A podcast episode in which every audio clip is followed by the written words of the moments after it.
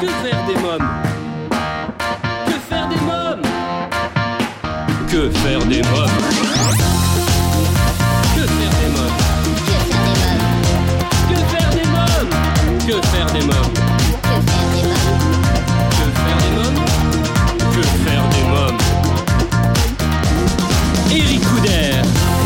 Bonjour à tous, c'est Eric Couder, bienvenue pour ce nouvel épisode de votre podcast Que faire des mômes en compagnie du docteur Jean-Michel Cohen.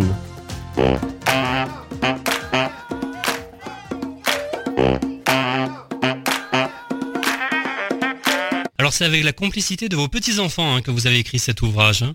Alors oui, parce qu'en fait, euh, il se trouve que j'ai une chaîne YouTube Ouais. et qu'un jour j'ai tourné une vidéo avec mes petits-fils et euh, j'ai été surpris après la vidéo. Enfin, je tournais la vidéo, ils sont intervenus dans la vidéo et à un moment donné, ils se sont mis en retrait de la caméra et, euh, et ils ont écouté toute la vidéo du début jusqu'à la fin. Et après, ils sont venus me poser des questions. Ah oui, et, et dans les beignets de poulet que tu as montré, mais alors quoi, le, le truc jaune, euh, c'est pas du poulet, c'est de la farine. En fait, ils pensaient que c'était de la peau de poulet qui était grillée. Ah oui. Et, et je me suis rendu compte qu'ils avaient envie de savoir. Alors là, on a commencé, puis on était dans la cuisine. Donc à chaque fois qu'ils venaient chez moi, je leur montrais les légumes, la sauce, etc. Et puis j'ai vu que ça les intéressait vraiment. Et je leur ai dit, ben, vous voulez que je vous pose des questions euh, pour voir comment vous répondriez, comment vous comprenez. Et on fait ce livre ensemble. Et les, les, les trois, là, Nathan, Noam et Léna, Oui. ils étaient emballés par l'histoire. Donc euh, je les ai pris plusieurs après-midi d'affilée, euh, ce qui était un vrai bonheur. Et euh, on a fabriqué ce bouquin en quelque sorte ensemble. Est-ce que vous êtes d'accord pour dire que ce livre est destiné aussi bien aux enfants qu'à leurs parents et leurs grands-parents? Parce que les grands-parents, ça va leur donner aussi des idées hein, et comprendre certaines Mais choses.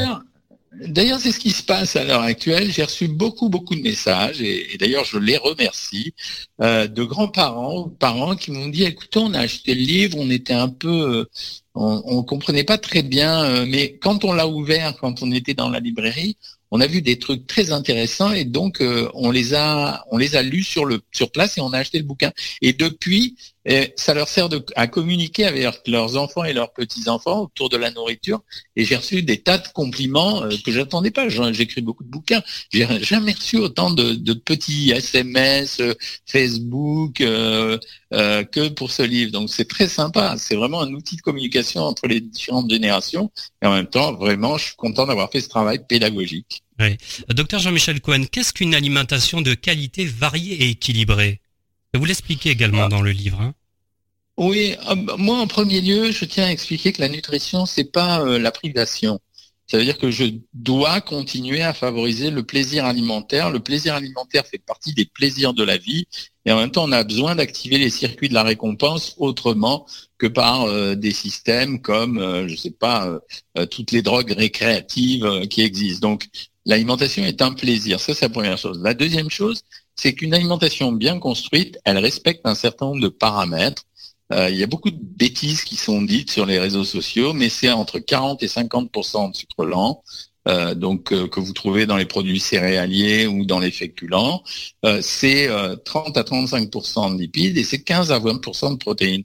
Il faut absolument avoir cette proportion pour obtenir une bonne alimentation. On ne se focalise pas sur le slogan stupide des cinq fruits et légumes, qui est un faux slogan, euh, parce qu'en réalité, la vraie euh, la vraie théorie, c'est euh, de consommer minimum 400 grammes de fruits et légumes par jour en essayant de les varier, le chiffre de 3 à 5 étant le, le meilleur. Donc, quelqu'un qui mangerait 400 grammes de fruits et légumes par jour en ayant trois variétés différentes, il remplirait le contrat très très bien. Et c'est pas grand-chose. Hein. Une pomme, une assiette de carottes râpées et, euh, et une assiette d'épinards par jour, et là, le tour est joué. Hein. Donc, euh, euh, c'était pas grand-chose. Donc ça, c'est leur expliquer ça. Euh, enfin, la dernière chose, c'est de leur dire que l'organisation de l'alimentation, elle relève d'un choix personnel. Autrement dit, arrêtons les slogans aussi, et notamment à propos des trois ou quatre repas par jour. Chacun d'entre nous a des rythmes différents. On a envie de prendre le petit déjeuner des fois à 7 heures du matin, des fois à 8 heures, des fois à 9 heures, des fois de le raccourcir. Quoi qu'il en soit, le bilan de la journée, il doit revêtir tous les aspects que je viens de vous décrire. Oui. Donc les règles d'or, c'est de bien manger et de manger varié en tout cas. Hein, c'est ça. Alors, c'est de prendre du plaisir quand on mange, de varier le plus possible les aliments. Et j'insiste beaucoup sur varier beaucoup les aliments parce que je suis en préparation d'un nouveau livre sur euh, toutes les peurs alimentaires à l'heure actuelle, perturbateurs endocriniens, résidus pesticides, dioxines, etc. On se rend compte qu'en fait, l'effet dose est l'effet le plus important. Donc, plus vous allez varier votre alimentation au fur et à mesure de la semaine, et moins vous avez de risques. Autrement dit, euh, même si certains fruits, par exemple, personne ne sait que le raisin c'est le fruit le plus chargé en résidus de pesticides. Donc voilà, vous n'avez pas mangé du raisin tous les jours. C'est vrai que s'il y a des gens qui vous demandent de faire des cures de raisin, mangez-en une fois par semaine, prenez une banane le lendemain, du pamplemousse la troisième fois, etc. Et profitez des bonnes occasions parce que la nourriture, c'est aussi, ça s'intègre à un système économique. Et je tiens beaucoup à ça parce que je considère qu'à l'heure actuelle, une des plus fortes inégalités, elle est au travers de la nourriture. Quand vous avez de l'argent et euh, que vous avez tous les moyens disponibles, vous pouvez bien manger. Quand vous n'avez pas d'argent, vous ne mangez qu'en fonction de vos moyens.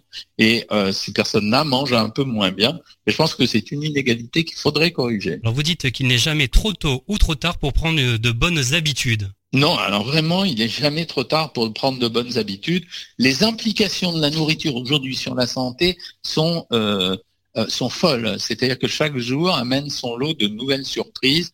On ne savait pas, par exemple, euh, que euh, la dose de vitamine C à consommer, c'est pas plus de 100, ça sert à rien d'en prendre plus de 100 mg par jour, et c'est couvert par d'autres aliments que le kiwi. C'est couvert en partie par le poivron, qui est un produit extrêmement intéressant. On ne savait pas que les œufs euh, on a longtemps hésité entre en manger beaucoup ou pas beaucoup, mais on se rend compte que quand on en mange beaucoup, on mange moins d'autres produits. Donc finalement, il faut avoir moins peur euh, du cholestérol qu'auparavant. Et bien voilà que faire des mains pour aujourd'hui, c'est terminé. Rendez-vous au prochain épisode pour écouter la suite de cette interview. Bye bye